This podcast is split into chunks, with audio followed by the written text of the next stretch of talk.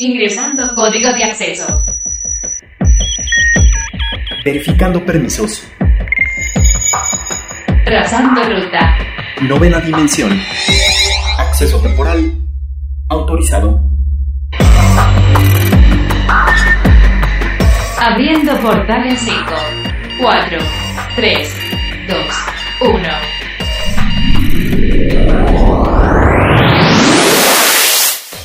Hoy en la novena dimensión, estos son los datos que tienes que saber. Tercer nuevo DLC de Immortals Phoenix Rising. Entrevista con Miguel Velasco, gerente de retail en México, Centroamérica y el Caribe de AMD. Nuevas actualizaciones en Among Us. Nuevos Joy-Con de Fortnite. Anime Kakegurui. Hola, ¿qué tal? Bienvenidos a la novena dimensión. Yo soy Carmen y me acompaña en cabina Ryuk. ¿Cómo estás, Ryuk? Hola, Car, ¿cómo estás? Muy bien, un placer saludarlos nuevamente. Recuerden que nos pueden escribir al hashtag novena dimensión o a nuestro Twitter que es arroba carpam13 Y arroba Ryuk1505. Y el famoso título de Immortals Phoenix Rising sigue dándonos de qué hablar porque pues ahora resulta que ya estrenó su tercer DLC Ryuk. Así es, Car, tercer y último DLC ya de esta historia. Finalmente estaremos conociendo ya el desenlace de esta épica y gran aventura de Immortals Phoenix Rising. Yo no sé, Ryuk, si se han de haber precipitado por parte de Ubisoft al haber lanzado tantos DLC tan rápido. Yo de pronto eh, salió el juego, luego salió el primer DLC, seguido del segundo, ahorita ya tenemos el tercero. No sé, siento que de pronto todo fue muy rápido. Pues tomando en cuenta de que este juego apenas se estrenó eh, a finales, entre octubre y noviembre del 2020, Car, pues creo que sí han salido muy rápido los DLCs, tomando en cuenta de que un DLC normalmente se tarda 6 meses tal vez el primero en salir, pero también creo que no está mal por el hecho de que tienes a la gente pues actualizada y no deja de jugar este, este título. Que sabes que muchas veces puede pasar que ok ya terminaste la historia original y en lo que sale el DLC dejas ahí el juego empolvado y en lo que sale el DLC tienes que volver a agarrar el ritmo del juego, volver a cargarlo, acordarte de la historia y esto también puede ser un poco problemático en algunos casos. Tal vez no sé, o sea, hubiera sido mejor que lo lanzaran un poquito más desfasado, no tan a seguidilla, porque yo sí siento que ya teníamos muy encima el segundo DLC y ahorita el tercero.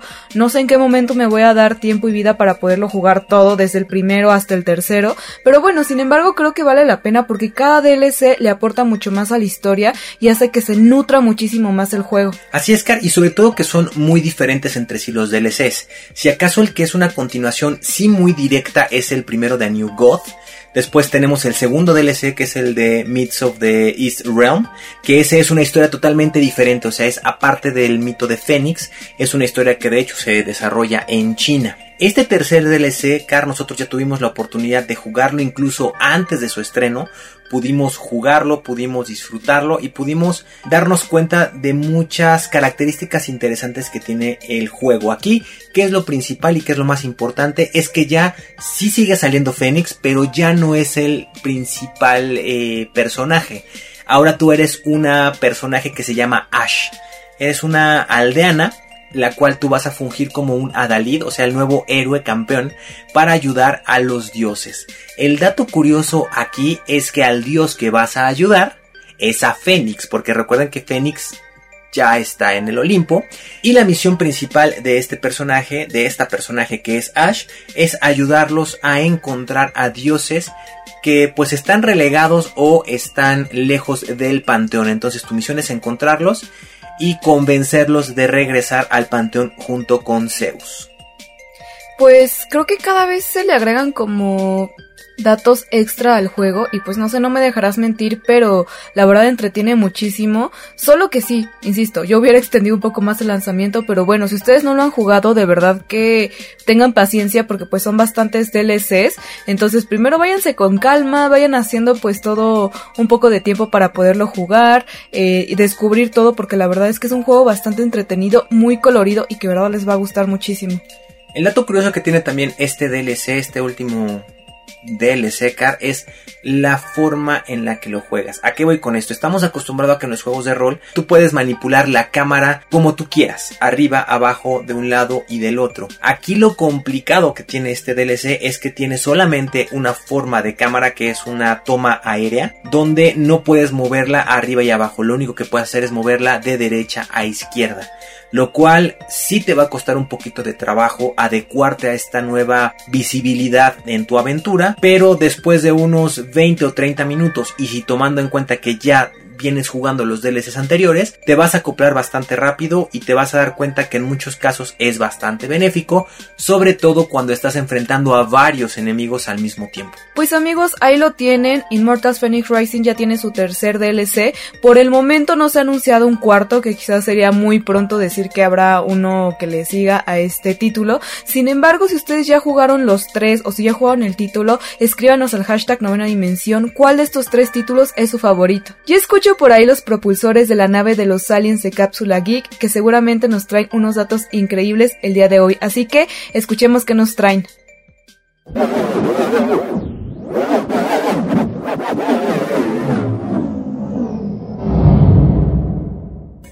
Hola Car, hola Ryu, ¿cómo están mis amigos de la novena dimensión? Yo estoy feliz de estar una semana más con ustedes en mi programa favorito, trayéndoles las noticias más frescas acerca de los avances tecnológicos de su planeta. Y hoy les hablaré de una serie muy interesante, que se estrenó hace ya tiempo en la plataforma de streaming Netflix, llamada Love, Death plus Robots, en español Amor, Muerte y Robots.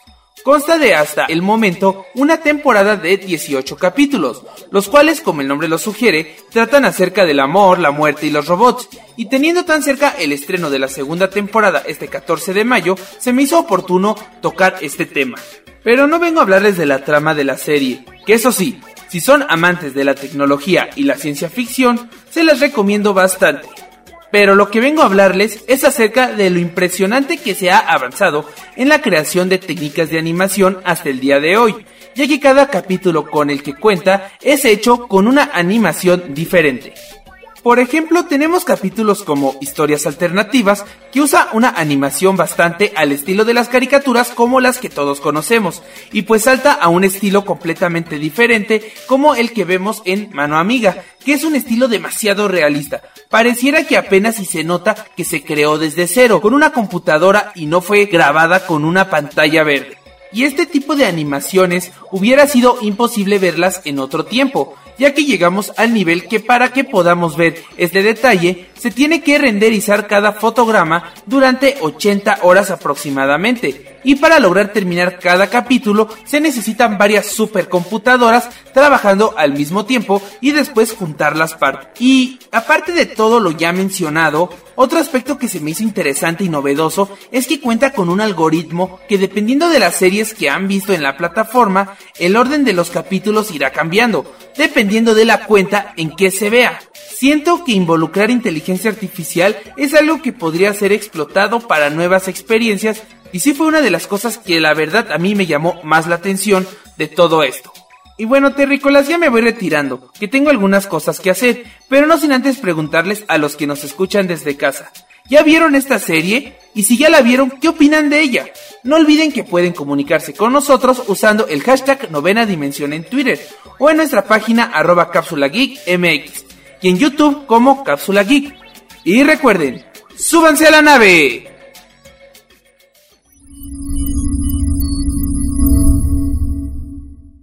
you Hola, ¿qué tal amigos de la novena dimensión? Bienvenidos a una emisión más. El día de hoy tenemos un invitado especial aquí en el programa.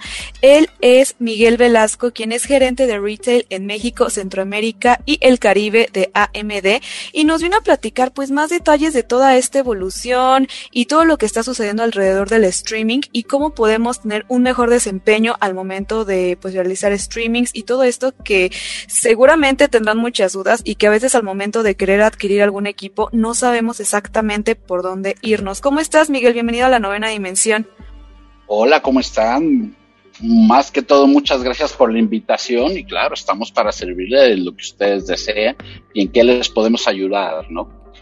Muchísimas gracias, Miguel. Pues creo que a lo largo de lo que va de los últimos años nos hemos dado cuenta que el streaming y todas estas nuevas tecnologías se han visto muy, han estado evolucionando mucho y nos hemos, hemos tenido un acercamiento mucho más directo con ellos. Y digo, también hablando un poquito más a partir de nuestra nueva realidad, creo que esto creció todavía mucho más rápido eh, al momento de tener que llevarnos como pues trabajo en casa y buscar otras formas de entretenimiento de, pues, de forma remota. Platícanos un poco qué características debe tener un equipo para ser estable, para poder tener un stream fluido y de alta calidad.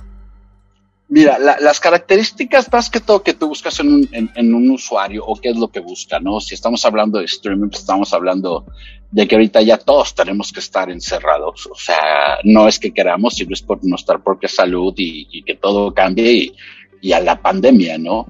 Es que ha subido demasiado el streaming en la parte de ese tipo, pero lo primordial, como tú lo quieres ver en un equipo, no sé, o sea, es que hay diferentes tipos de usuarios, ¿no? Está el usuario de inicio, está el usuario entusiasta, está el gamer, está el diseñador y todo va, todo va enlazado en las características que el usuario desea buscar. Dentro del mismo streaming todo depende más que todo del ancho de banda que tengas, es súper importante, ajá, porque si tienes dos megas y tienes un monstruo de equipo, pues realmente, por más que quieras, el, hardware no, no, no va a pasar más de, de, lo mismo que tengas de la conexión de internet, ¿no?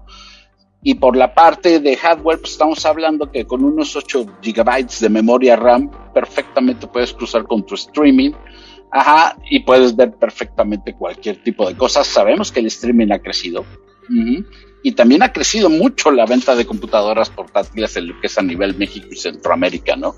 Se ha vuelto indispensable por las escuelas, las universidades, el trabajo como office, todo ha cambiado aparte de la, de la reacción de la pandemia, se ha incrementado muchísimo todo esto, ¿no? Pero sí, lo recomendable puede ser un procesador, podemos tener desde un procesador Athlon, que es un procesador de entrada, pasando por Ryzen 3, 5 y 7, obviamente mayores capacidades, pero todo va dependiendo del tipo de usuario que lo quiera, ¿no? Pero sí, con unos 8 GB y un buen ancho de banda, perfectamente puedes correr cualquier tipo de streaming, más que todo de todo lo que hay ahorita que todo el mundo busca en casa, ¿no? Sin mencionar marcas de todos los streamings que están saliendo, ¿no? Si ustedes me dicen, yo me suelto, ¿no? Claro. Así es, mi querido Miguel. Eh, un placer eh, que estés aquí con nosotros en la novena dimensión. Le das un punto muy importante, porque obviamente ahorita eh, los usuarios están realmente muy esparcidos y como bien dices hay diferente rama de mercado, ¿no? Hay desde los usuarios, los streamers, los que van empezando, los que ya tienen experiencia o los que realmente quieren hacer un upgrade, por ejemplo, en este punto. Eh, ¿Qué características también en el punto de, de, los chasis, ¿no? En ese punto, que es algo que también se está comunicando mucho últimamente. ¿Sabes qué? Creo que la mejor opción es armarme una computadora, que eso también se está dando muchísimo. Híjole, se eh, está asumiendo muchísimo, no tienes una idea eso también. Entonces, esto puede ser una... tengo muchísimas ganas con tu expertise de preguntarte, ¿qué características o qué podemos buscar en un buen chasis? Mira, los chasis de, de, lo que es un ensamble, en pocas palabras, eh, puede ser para también para diferentes segmentos, ¿no? Que ha estado creciendo mucho en México y me imagino que tú lo sabes, es el game. Es un hecho. Los usuarios cada vez están más, más, conectados, cada vez tienen más, más influencia a lo que va basado hacia el gaming y existen de todo tipo, ¿no? Existe el gaming que nosotros le decimos el de entrada, Ajá, que puede ser un prosumer en pocas palabras, que puede comprar desde una laptop, si podemos hablar de precios desde 16 mil pesos, que es un muy buen equipo que puede tener una tarjeta de video Radeon o puede traer un procesador Ryzen y cumple perfectamente. De la otra parte, nos podemos ir hasta los equipos más caros, hablando de Omen y de diferentes marcas, que ya son equipos arriba de, de 30 mil pesos. Si todavía tenemos mucho más caros, que podemos hablar de un Ryzen 9, que es una máquina laptop ultra delgada, porque la máquina para hacer gaming es una máquina con un procesador Ryzen 9 4900, tiene una tarjeta de video impresionante, tiene 16 y tiene un estado sólido de un terabyte y la máquina pesa un kilo y medio. Entonces realmente esa es una máquina gamer y como eh, totalmente móvil porque recuerden, hay dos, están las portátiles y están las móviles. Las móviles son las que las puedes llevar a todos lados y su larga duración de batería.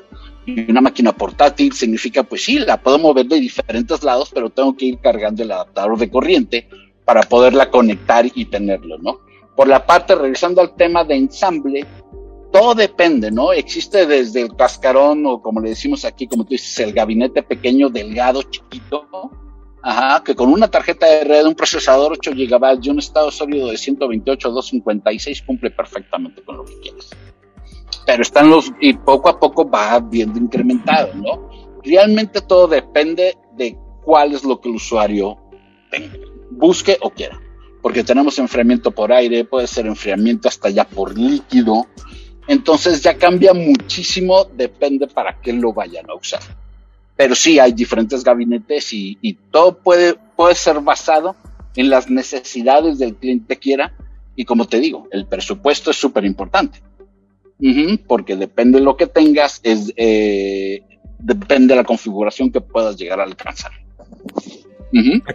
Miguel, por ejemplo, esto podría ser un buen tip, digamos, para los nuevos gamers o las nuevas personas que tal vez no tienen mucho presupuesto, que sabemos que también eso los frena demasiado.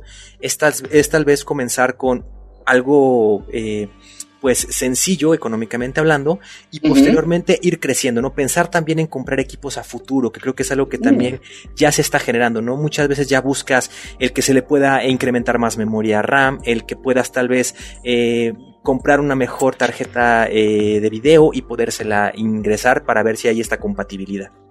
Totalmente, mira, una de las grandes ventajas desde que salieron los procesadores Ryzen, Ryzen para, para ensamble fue que tú comprabas el motherboard, comprabas tu, tu, procesador de primera generación, se lo ponías, como tú dices, 8 gigabytes y tenías una tarjeta a lo mejor de 2 megas de video independiente y traías las ranuras para discos duros, sea por SATA o, o por los nuevos, si lo quieres ver que son los pequeñitos.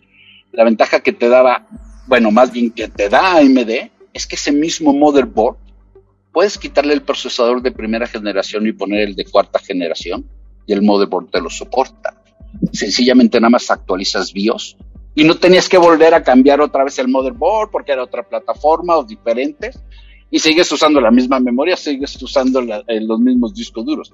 Esa es una de las grandes ventajas que te da AMD si vas a llegar a ensamblar un equipo de cómputo. Que la misma motherboard que compres desde la primera generación hasta la cuarta generación que ya ahorita está, y creo que hasta la quinta nueva generación que acabamos de lanzar, que fue la serie 5000, puedes nada más cambiar el procesador, actualizas el BIOS y la máquina te lo soporta. Entonces ya no tenías que gastar. Si tenés una muy buena fuente de poder, obviamente te puede soportar todo y como lo que tú comentas, ¿no? A lo mejor de 8 ya lo cambiamos a 16 o hasta 32 y de una tarjeta de video podemos desde ahorita con una RX 570 que tenías en ese tiempo, ya puedes cambiarla a una serie 6800 y te lo va a soportar. Entonces también eso por la parte de AMD te sirve muchísimo porque no tienes que volver a gastar en otro motherboard y todo te lo puedes soportar, ¿no? Entonces sí puedes, puedes desde una máquina chiquita que puedes ensamblar desde un principio, como tú dices que estás empezando, y con el tiempo puedes ir creciendo el motherboard y la plataforma AM4 de AMD, que es lo que te digo que soporta los diferentes, las, las siguientes generaciones, te sirve perfectamente. Claro, y es que justamente como lo mencionas, eh, antes, mucho tiempo atrás, pues los ingenieros en sistemas pues se dedicaban a hacer todo este armado, pero varios años atrás era muchísimo más complicado que si no tenías un conocimiento previo, tú empezarle a meter a tu computadora y empezar a agarrar elementos era cosa delicada, o sea, podías incluso comprar elementos que no te funcionaban si no conocías bien. Y ahorita con estas nuevas herramientas creo que ahora con un poquito menos de experiencia puedes comenzar tú a armar lo que para ti sea lo mejor ¿no? Para, no sé, lo que tú necesites en tus necesidades de streamer, de gamer o conforme tú lo vayas necesitando. Creo que estos son muy buenas herramientas que nos permiten mejorar nuestros propios equipos de cómputo de una manera un poco más amateur, ¿no? Dentro de esto, Miguel, platícanos, ¿Tú qué nos recomiendas para un gamer? Pues promedio, quizás si streamer de alguno que otro videojuego. Ya sea que se compre una, pues, una computadora portátil ya totalmente armada con ciertas características enfocadas a lo que va a necesitar, o que se anime a comenzar a armar, pues, desde cero su computadora y más bien hacerlo un poco más personalizada. Y no, sin, sin ningún problema, con todo gusto podemos, tenemos varios modelos. Casi todo, te, te voy a ser súper honesto, ha crecido muchísimo el mercado portátil. Es un hecho. Casi de todo el mercado de lo que se llega a vender en México, casi el 80% es laptop, o sea, es portátil.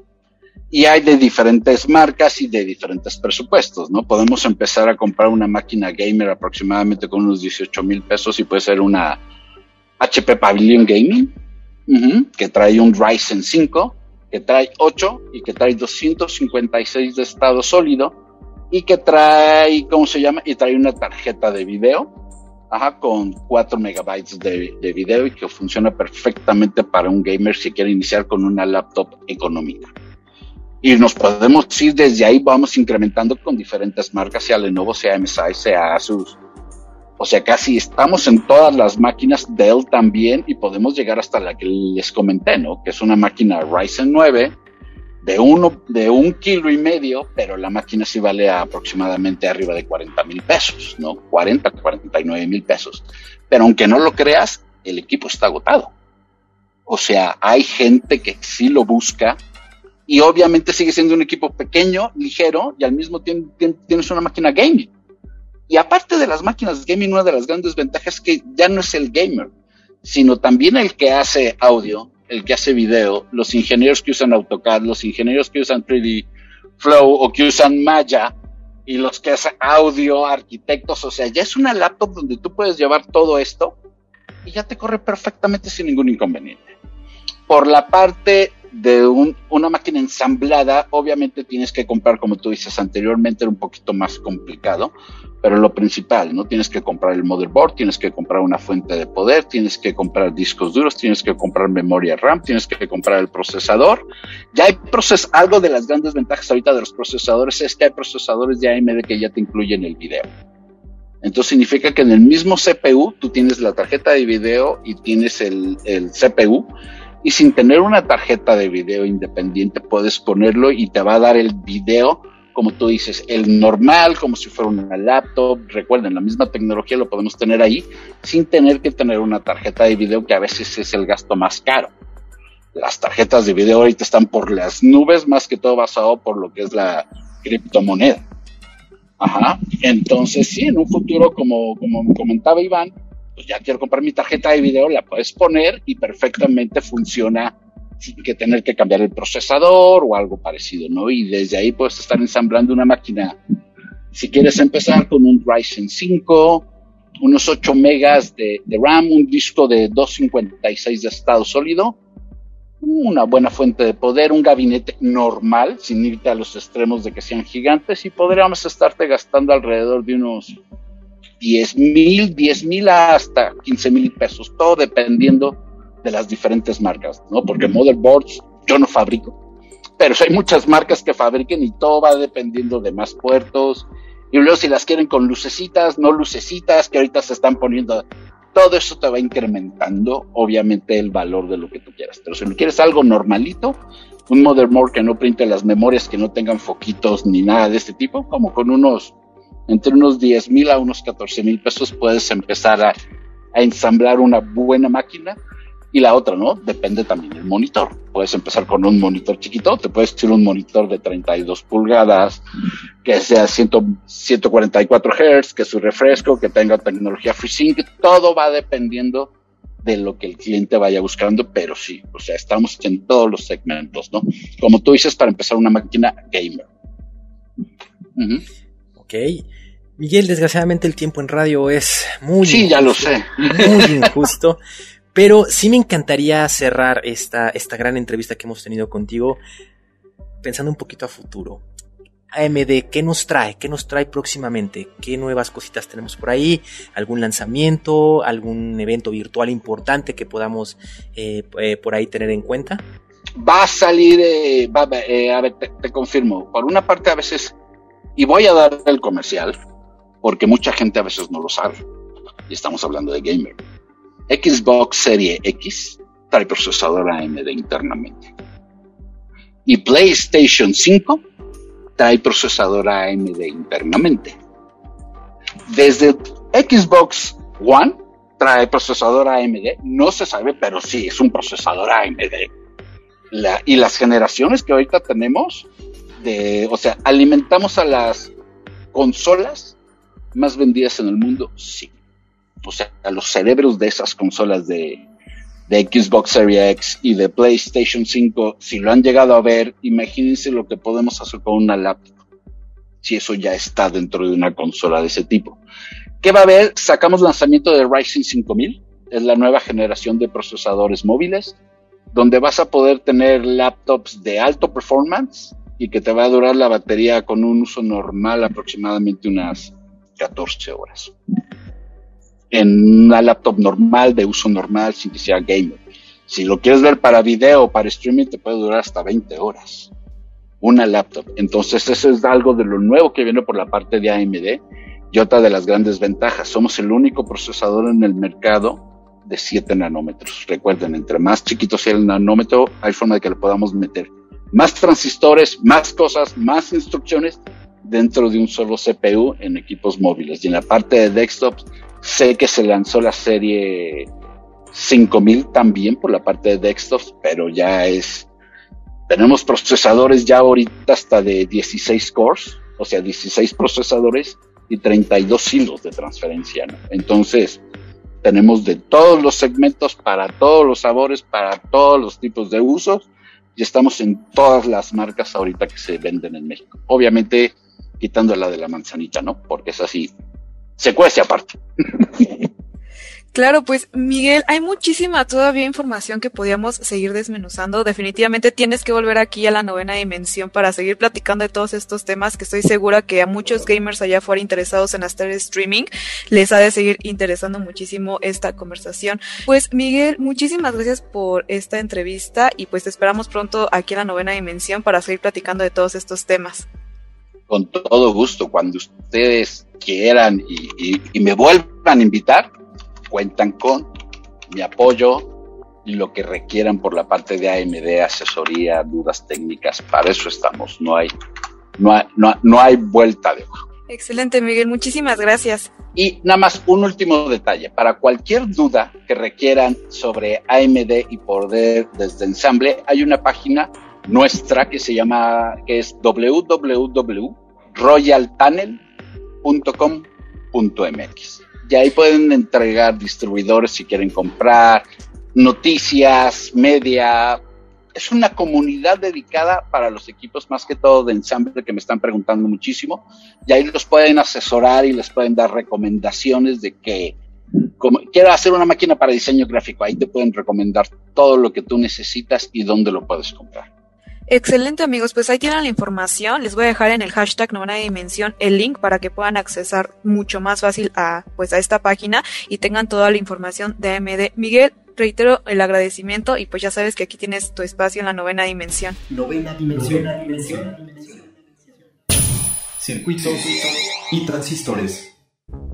Y el popular juego indie de Inner Slot pues tiene mejoras. En algún momento se andaba rumorando y se andaba diciendo que iban a sacar un segundo título de Among Us. Sin embargo, los desarrolladores mencionaron que únicamente iba a tener actualizaciones y mejoras, cosa que hemos visto poco a poco y en una manera un poco escalonada, pero que bueno, poco a poco se han visto estos cambios. Resulta que hace pocos días pudimos ver en sus redes sociales oficiales que nos mencionaba que habría nuevas actualizaciones de este título entre ellas, pues bueno, arreglar los bugs que como hemos visto a lo largo del tiempo, la verdad es que conforme le han metido actualizaciones, sí han mejorado varios aspectos del juego, sin embargo han traído muchos otros bugs. Así es, Car, ya le hacía falta yo creo que una pimpeadita a, este juego de Among Us, ya que sí le hacía falta, como bien mencionas, arreglar esos pequeños bugs y sobre todo que el crecimiento de este juego, la alta demanda que estuvo sobre todo en el 2020, yo creo que sí amerita muchísimo tener estas actualizaciones para mantenerlo fresco, este juego, recordemos que no es un juego nuevo en sí, entonces sí le hace falta mantenerse un poco fresco para que siga teniendo eh, el agrado de toda la gente. ¿Y en qué se basan estas mejoras, Carlos? Pues mira, principalmente ya se mencionó que ahora el límite de jugadores va a ser de 15, cosa que como recordaremos antes eran únicamente 10 jugadores dentro de la partida, porque pues bueno, ya hemos visto que pues cada, cada vez más personas se quieren unir a jugar en este juego. También cabe mencionar que hace poquito se, se lanzó un nuevo mapa que es el de Airship, que incluso si ustedes saben ahí en mi canal de Twitch de Carpam 13 tenemos los miércoles de pues estas partidas de Among Us y de hecho platicamos entre streamers que estaba increíble este nuevo mapa, que estaba muy divertido, que tenía tareas nuevas, misiones nuevas, sin embargo era muy muy muy grande para 10 personas. De pronto resultaba muy difícil encontrar a los impostores o incluso como impostor resultaba bastante difícil andar cazando a las personas dentro del mapa, cosa que hicimos como la mención de que si hubiera sido de 15 jugadores, este Pampa sería ideal porque pues habría muchos más jugadores y muchas más posibilidades de poder ir cazando a los demás personajes. Entonces ahora yo creo que escucharon mis plegarias, escucharon mis rezos y por fin vamos a poder tener 15 jugadores dentro de este mapa. Obviamente a mayor cantidad de jugadores que vamos a poder tener en los lobbies, también vamos a poder tener la opción de a, adicionar mayor cantidad de colores, es lógico. Obviamente a tener mayor jugadores es imposible que tengamos con, eh, con los colores que ya se tenían esta pues personalización de cada uno de los avatares, mi querida Car. Sí, cosa que de pronto también luego es una batalla de colores, ¿no? Eh, sucede que incluso también en el stream, por ejemplo, en nuestro caso, siempre andamos ahí un poco como de, por favor, déjame ese color porque es mi color y tal. Pero ahora va a haber muchos más colores de dónde elegir y yo creo que esas batallas campales van a ser un poquito más tranquilas, un poquito más leves. Sin embargo, también mucho más divertidas porque va a haber una gama mucho más amplia para poder elegir. Bueno, digamos, en este caso, cinco colores más que podamos elegir. Este juego, a pesar de que ya tiene su tiempo, como mencionábamos, ha tenido diferentes bugs que sí han un poco entorpecido la jugabilidad del mismo y esperemos que con estas nuevas actualizaciones se mejoren. Muchas de ellas también van un poco de parte de pues los las personas que tienen hack, yo creo, porque pues alteran un poco el juego y también es parte de esto. Otro dato también importante que quiero comentarles es que algo bueno también que han implementado por parte de Inner Slot es que ahora tienes que tener una cuenta registrada pues para decir que eres mayor de edad para usar el chat. Si no tienes una cuenta verificada y no corroboras que eres mayor de edad, no puedes hacer uso del chat libremente y simplemente tienes respuestas preestablecidas, no no puedes escribir a menos que te des de alta. Entonces, esto es bastante bueno ya que veníamos viendo que dentro del juego pues había un no GG, había una actitud un poco eh, pues no sé, poco amigable dentro de este título y qué bueno que también tu pusieron cartas en el asunto porque a veces para los demás jugadores puede ser molesto y un poco estresante en vez de disfrutar el título. La siguiente mejora es la que a mí más me preocupa, Car, que es la mejora de el estilo artístico. Qué bueno, obviamente al momento de tener un mejor estilo artístico va a lucir más el juego, va a dejar de verse un poco retro y tal vez va a adoptar una versión y una, una visibilidad mucho más moderna, más actual. Sin embargo, sabemos que cuando se pueden hacer este tipo de mejoras son muy pesadas y posiblemente podamos llegar a tener más bugs a medida de estocar. Así que es lo que a mí me preocupa, que tal vez el juego pierda un poco más de fluidez debido a esta nueva forma de estilo gráfico. Esperemos que no, pero esa es lo, la que más a mí me va a llamar la atención y a la que más le voy a estar poniendo atención. Bueno, recordemos que a final de cuentas es un estudio independiente y yo no tengo problemas en que haya bugs, sin embargo que sí los corrijan, es lo único que pido, como que entiendo que haya detalles, eso lo comprendo 100% y más cuando viene de un estudio independiente y pequeño, pero cuando no se arreglan y persisten y persisten y pasa mucho tiempo y el bug o el error sigue ahí, pues es donde vienen las complicaciones. Así que no me queda más que decir que pues Slot está haciendo un muy buen trabajo, esperemos que continúen y pues los invito a que se unan estas partidas de miércoles de Among Us ahí en mi Twitch que está como Carpam13 para que ustedes también disfruten con nosotros de este gran título.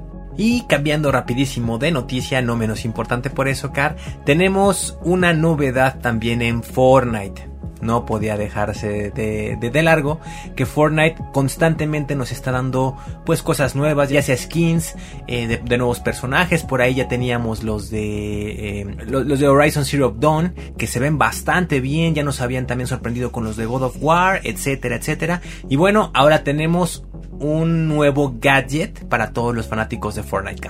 Así es, pues bueno, para Nintendo Switch, como saben, a Nintendo le encanta sacar todos estos controles pues personalizados con ciertos de sus títulos más populares, como en su caso fue Splatoon, por ejemplo, que sacó unos Joy-Con pues muy al estilo de este juego y pues resulta que ahora también va a sacar unos muy al estilo de Fortnite. Estos van a tener un costo aproximado de 2299 pesos, la módica cantidad, que bueno, yo siento que es de los mandos más costosos y que sin embargo es de los que también tienen muchos errores. Más frágiles también, Sí. ¿no, Caro? O sea, ese precio para unos controles o unos gadgets tan frágiles, yo sí reconsideraría, digo, sí entiendo la tecnología que tienen, que son unos mandos que se pueden eh, obviamente desmontar y que puedes utilizar eh, obviamente para pues eh, mover a los personajes como en, en juegos como en Mario Party, etcétera, etcétera, que sí tienen como esta, esta tecnología sensitiva pero aún así se me hacen bastante costosos por el problema que ya habíamos abordado antes, como sobre todo lo tienen el Rift, eh, la fragilidad de sus botones, eh, el tamaño, etcétera, etcétera. Creo que sí deberían de reconsiderar un poco el precio, por favor. Sí, la verdad es que, pues bueno, entiendo que es mucha tecnología, que tienen circuitos muy pequeños, sin embargo, pues bueno, si no se rompieran tan fácilmente, pues bueno, no los pagaríamos, pero siento que sí es un poco el costo elevado. Los colores que tienen estos mandos es un azul, pues bastante intenso, y tiene en la parte posterior del mismo una F muy al estilo de Fortnite, y el otro es de color amarillo, como recordarán esta famosa, este famosísimo plátano de Fortnite, la banana. Banano. Pues, pues tiene la carita también en la parte frontal y el botón de home del Joy-Con también funge como parte del diseño de la carita de esta banana. Así que, no sé, creo que está bastante bien. Estos controles van a salir el 4 de junio y aunque todavía falta pues bastante tiempo, ya pueden ir a la tienda de Amazon para hacer su preventa y tenerlos ya más que apartados si ustedes son fanáticos de este título. Un gadget más eh, de Nintendo Switch, ahora con Fortnite. En lo personal, mis queridos gamers, salvo lo que ustedes vean en fotografías, se me hace, pues no un diseño feo, pero sí se me hace demasiado simple como para lo que nos tenía acostumbrado Nintendo Switch en sus Joy-Cons, en el diseño de sus Joy-Cons. Sí, bueno, siempre creo que en realidad en los Joy-Con sacan diseños muy simples. Lo que siempre nos sorprende muchísimo son los diseños que tienen para sus consolas de Nintendo Switch, como por ejemplo cuando se lanzó la edición especial de Animal Crossing, que además de tener unos colores increíbles en los Joy-Con, también tenían un diseño tanto el Nintendo Switch como su base. Entonces, no sé, tal vez para todos aquellos fanáticos de Nintendo Switch hubiera estado padre sacar la edición completa de Fortnite, que pues bueno, no también funge como pues un guiño a uno de nuestros juegos favoritos. Sin embargo, mejor escríbanos al hashtag novena dimensión si ustedes comprarían estos Joy-Con o si pues de plano no lo ven muy necesario. Y como siempre, Ryuk, el mundo del anime es algo bastante curioso porque a pesar de que hay lanzamientos nuevos bastante seguido, sucede que animes viejos empiezan a tomar mucho más popularidad en tiempo muchísimo más adelante. Así es, Car, sobre todo en esta época de pandemia, creo que el consumo de anime se elevó, se disparó por los cielos debido a que hay mucho tiempo libre o había mucho tiempo disponible por el aspecto de que estamos en casa y pues mucha, muchos fanáticos solamente aprovecharon este tiempo para pues ver un anime incluso por semana, Car. se acababan de volada los capítulos y bueno, ahí podías estar pues viendo cada semana un anime diferente. Así es, Ryuk, los animes se van como agua, se pasan rapidísimo y sobre todo cuando son tan entretenidos como Kakegurui, que es un anime bastante curioso, se lanzó directamente el anime como tal en el 2017, sin embargo el manga es todavía un poco más viejo que se lanzó en el 2014. De hecho, la segunda temporada salió en el 2019 y es aquí donde comienza toda esta, pues este boom de este anime. Incluso en TikTok se pueden ver, pues ya como muchas personas haciendo el cosplay seguido de, pues un trend, donde pues personalizan a muchos de los personajes de este anime y que pues bueno, es un anime que ya tiene su tiempo, pero que sin embargo ahorita está repuntando muchísimo. Y es que está buenísimo ese trend de TikTok, si no lo han visto, véanlo amigos, está increíble, la verdad los los cosplayers que participan lo hacen muy muy bien y en efecto, a pesar de ser un anime que ya tiene cuatro años que se estrenó Car, apenas ahorita en pleno 2021 es cuando está agarrando este trend. Pero ¿de qué trata este anime Car? ¿Por qué es tan interesante o qué es lo que lo hace diferente a otro tipo de animes? Pues este anime está basado en una escuela de apuestas donde literal les enseñan a alumnos a apostar en diferentes tipos de juego. Sin embargo, ese no es el punto, ¿no? Podrás decir, Cara, ¿y eso qué tiene que ver? O sea, pues sí, ¿no? O sea, aprender a apostar que tiene de interesante. Lo interesante aquí es que son eh, chicos de familias pues muy adineradas, que tienen grandes cantidades de dinero y no le temen a nada, o sea, no temen apostar grandes cantidades de dinero y no temen apostar incluso otro tipo de cosas, o sea, ellos van con todo y digamos que la historia transcurre en puras apuestas de diferentes títulos y de juegos pues bastante conocidos, otros no tanto, pero lo interesante aquí son las cosas que apuestan, porque no solo apuestan dinero. Así es, es una temática complicada ya que también, por ejemplo, los alumnos menos afortunados o los que menos aportaciones hacen o los que de plano quedan endeudados por estas apuestas, quedan como mascotas. Y cuando decimos mascotas es literal, les ponen unas eh, placas que literal, donde literal los hombres son conocidos como fidos, o sea, como si fueran perros, y las alumnas o las niñas son conocidas como meninas. Y literal son mascotas, ¿qué significa esto? Que son sirvientes de los alumnos de toda la escuela, literal, de toda la, toda la escuela. Los pueden agarrar de, pues obviamente de, sirvientes, de carga mis libros, exactamente. Y pues no hay ningún problema. Y todo esto son reglas del Consejo Estudiantil que preside y que son los que ponen las reglas de estas apuestas y de este pues estilo de vida que se vive en esta academia tan particular. Sí, y que incluso, pues bueno, no digamos que todo transcurre en cierta normalidad o que suceden cosas normales con su consejo que pues lo único malo que tiene es que implementó esa nueva técnica, pero digamos que la trama o el clímax de esto sucede cuando llega una nueva estudiante que lleva por nombre Yumeko Yabami, que pues es una chica que al parecer se la sabe todas de todas, es digamos como la máster en las apuestas y que no pierde ninguna partida cuando se lo propone, a pesar de que parezca que ya tiene la partida perdida. Así es, lo más cómico también es que no son las típicas apuestas como lo, comentamos, no es de ruleta, no es solamente es póker, eh, blackjack, son apuestas diferentes, incluso por ahí hay un capítulo bastante fuerte donde juegan un estilo de ruleta rusa, eh, medio raro ahí, pero lo hacen. Entonces, esto te habla y es lo que queremos también platicar con toda la gente que nos escucha, es que sí les recomendamos, la recomendación de la novena dimensión es que es un anime que no sería apto para niños, para menores. Si es un anime que tiene una, eh, una temática complicada, una temática fuerte incluso, entonces no lo recomendamos para niños. Entonces ahí por favor tengamos prudencia y pues disfrutemos de este anime tal vez en la noche, ya después de llegar de trabajo y si tenemos niños en casa, pues tratemos de ver otro tipo de, anime con ellos más adecuado para ellos y ya posteriormente cuando se vayan a la cama podamos nosotros disfrutar de estos capítulos. También algo que me parece muy curioso, Ryuk, es que también tiene un live action, no solo se queda en el anime, no solo tiene manga, no solo tiene anime, sino tiene una versión en live action que, pues bueno, al ver el estilo de cómo actúan los japoneses, a mí me da mucha risa de cómo realmente lo exageran tanto para parecerse al anime. Incluso, digamos que eh, la historia transcurre exactamente igual con los mismos encuadres. Obviamente la escuela no es la misma porque pues tendrán que construir un, todo un edificio idéntico al anime. Sin embargo, pues las expresiones y cómo se desarrollan los actores es idéntico a cómo lo hacen en el anime.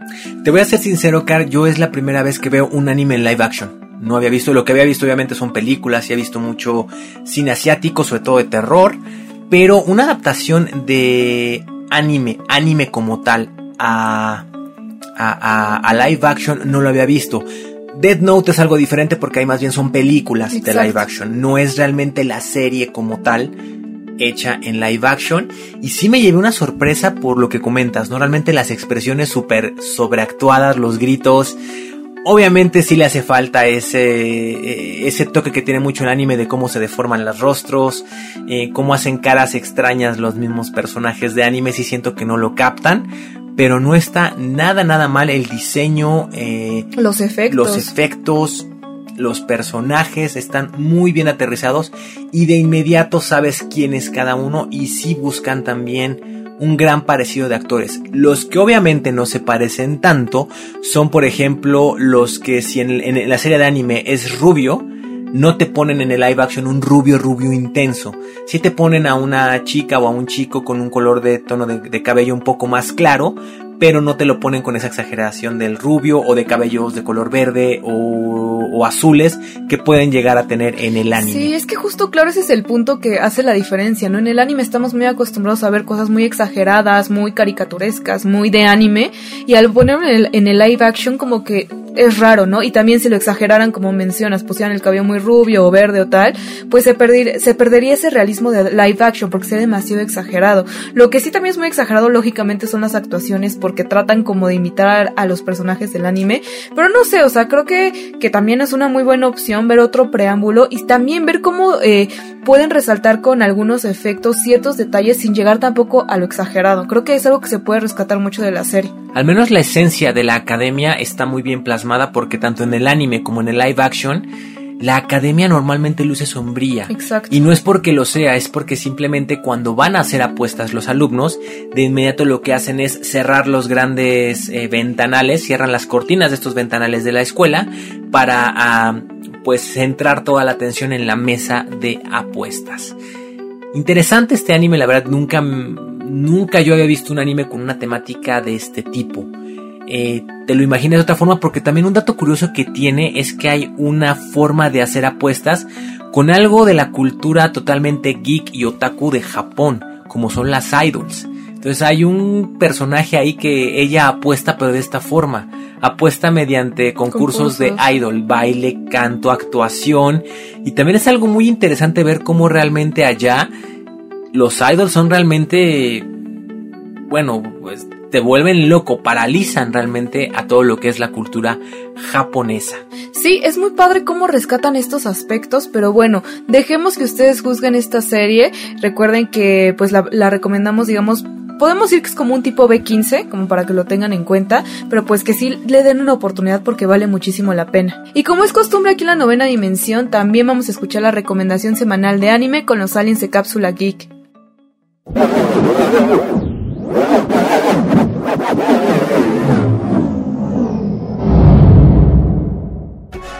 Hola Caro, hola Ryu, ¿cómo están? Yo soy Eduardo, uno de los aliens de Cápsula Geek y para mí es un gusto enorme estar de regreso en la novena dimensión. Espero que todos estén teniendo un increíble día. Hoy les traigo la asombrosa noticia de que la película de Demon Slayer, El Tren Infinito, ya se está proyectando en varios cines fuera de Japón, incluyendo los de nuestro país. Y claro que esto me emociona muchísimo, pues no solo es la primera película de uno de mis animes favoritos, sino que además estamos hablando de la película más en la historia del cine en Japón. Y no es para menos, pues esta joya de la animación japonesa es sin duda un imperdible. Y por si de casualidad nunca has visto este anime, es tu gran oportunidad pues hace muy poco lo agregaron al catálogo de Netflix. Te cuento un poco de lo que trata para que te animes a verlo. Demon Slayer o Kimetsu no Yaiba, como es conocido en Japón, es un manga escrito e ilustrado por el maestro Koyoharu Gotage y comenzó a serializarse a principios de 2016 en la revista semanal Shukan Shonen Jump del editorial Shueisha. Rápidamente logró mucha popularidad batiendo todo tipo de récords. Hasta febrero del 2021, el manga ya contaba con 20 23 volúmenes publicados y con 150 millones de copias en circulación, incluyendo copias digitales. Esto claro que le aseguró que se llevara la historia a una adaptación a serie de anime, la cual fue producida por el estudio Ufotable, mismo estudio encargado de animes como Fate o Tales of Systeria. El anime de Demon Slayer fue estrenado en 2019 y finalizó el mismo año. La trama está ubicada en la era Taisho, donde nuestro protagonista Tanjiro Kamado es un chico inteligente y con un olfato sobrehumano. A pesar de llevar una vida normal, sufre una tragedia que cambia su vida por completo. Al mismo tiempo, por cosas del destino, su hermana termina convirtiéndose en un demonio. Pero es un extraño caso de un demonio que no ataca a los humanos. Al contrario, los defiende consciente de su humanidad. Tanjiro decide entrenar para volverse un cazador de demonios y así defenderla de sus colegas para que no la maten. Además tiene la misión de buscar al líder de los demonios, responsable de la muerte de su familia y la persona que probablemente le podría regresar la humanidad a su hermana. Así comienza una gran aventura con múltiples desafíos, un duro camino en el que va conociendo a otras personas que lo ayudarán a lograr su cometido. Actualmente el anime cuenta con una temporada de 26 episodios. Lo mejor es que la puedes encontrar en diferentes servicios de streaming como Crunchyroll, Funimation y muy recientemente llegó a Netflix. Por lo que ahora sí no hay pretexto para no verla, te terrícola? Este anime es uno de mis favoritos y estoy seguro de que a ti también te encantará. Así que no olvides ver Demon Slayer. Y esa fue mi aportación de la semana terrícola. No olvides comentarnos si ya viste este anime y qué te pareció. Ya sabes que puedes comunicarte con nosotros a través del hashtag novena dimensión o en nuestra página de Twitter arroba Cápsula y en YouTube donde estamos como Cápsula Geek. Y recuerden, súbanse a la nave.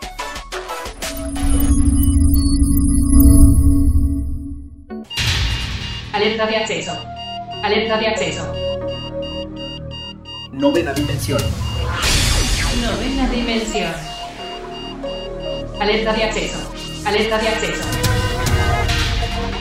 Acceso temporal.